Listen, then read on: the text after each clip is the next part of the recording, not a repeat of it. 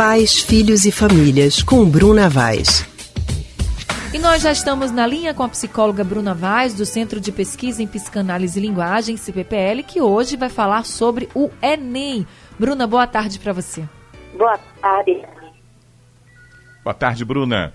Boa tarde, Raulney. Ô, Bruna, o Enem este ano cai nos dias 3 e 4, já agora, de novembro. Os exames que podem garantir uma vaga na universidade costumam trazer muita ansiedade e nervosismo. Bruno, o que, é que a família pode fazer nestes dois finais de semana para que tudo aconteça da melhor maneira possível durante as provas, hein? Oi, Anne. Eu costumo dizer que nesse período agora, assim, quem estudou, estudou, né? Eu acho que não adianta mais se desesperar.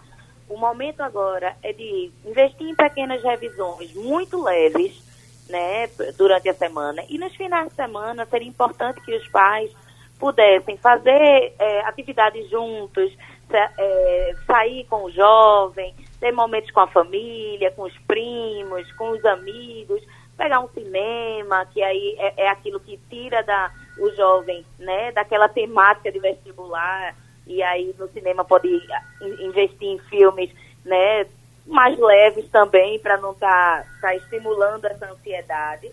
Agora, eu acho que também é importante é, que os pais fiquem atentos também, porque alguns jovens tentam recorrer a, ao estudo pesado nesse momento, né? E nesse momento não é legal que faça isso.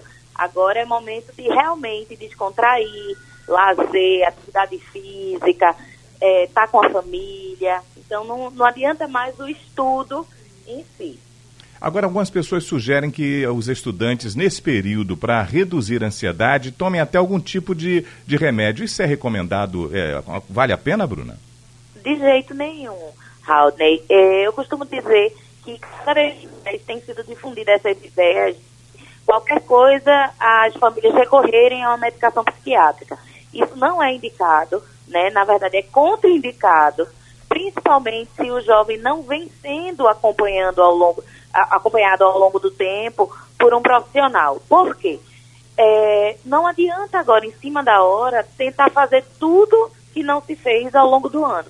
E a questão da medicação só é indicada para um jovem que esteja em situação né, de uma psicopatologia que necessite a, a medicação né? Tomar um ansiolítico em cima da hora, você não sabe qual vai ser o efeito que esse ansiolítico vai ter é, no, no jovem, né? Qual é o comportamento que ele vai que ele vai desenvolver? A gente sabe que muitas medicações têm efeitos colaterais e aí não é legal investir nisso agora. Tá certo então, Bruna. Muito obrigada. Agora é hora de dar apoio mesmo aos estudantes. Muito obrigada, viu, por conversar com a gente aqui no Rádio Livre. Obrigada a vocês. A gente acabou de conversar com a psicóloga Bruna Vaz, do Centro de Pesquisa em Psicanálise e Linguagem, CPPL,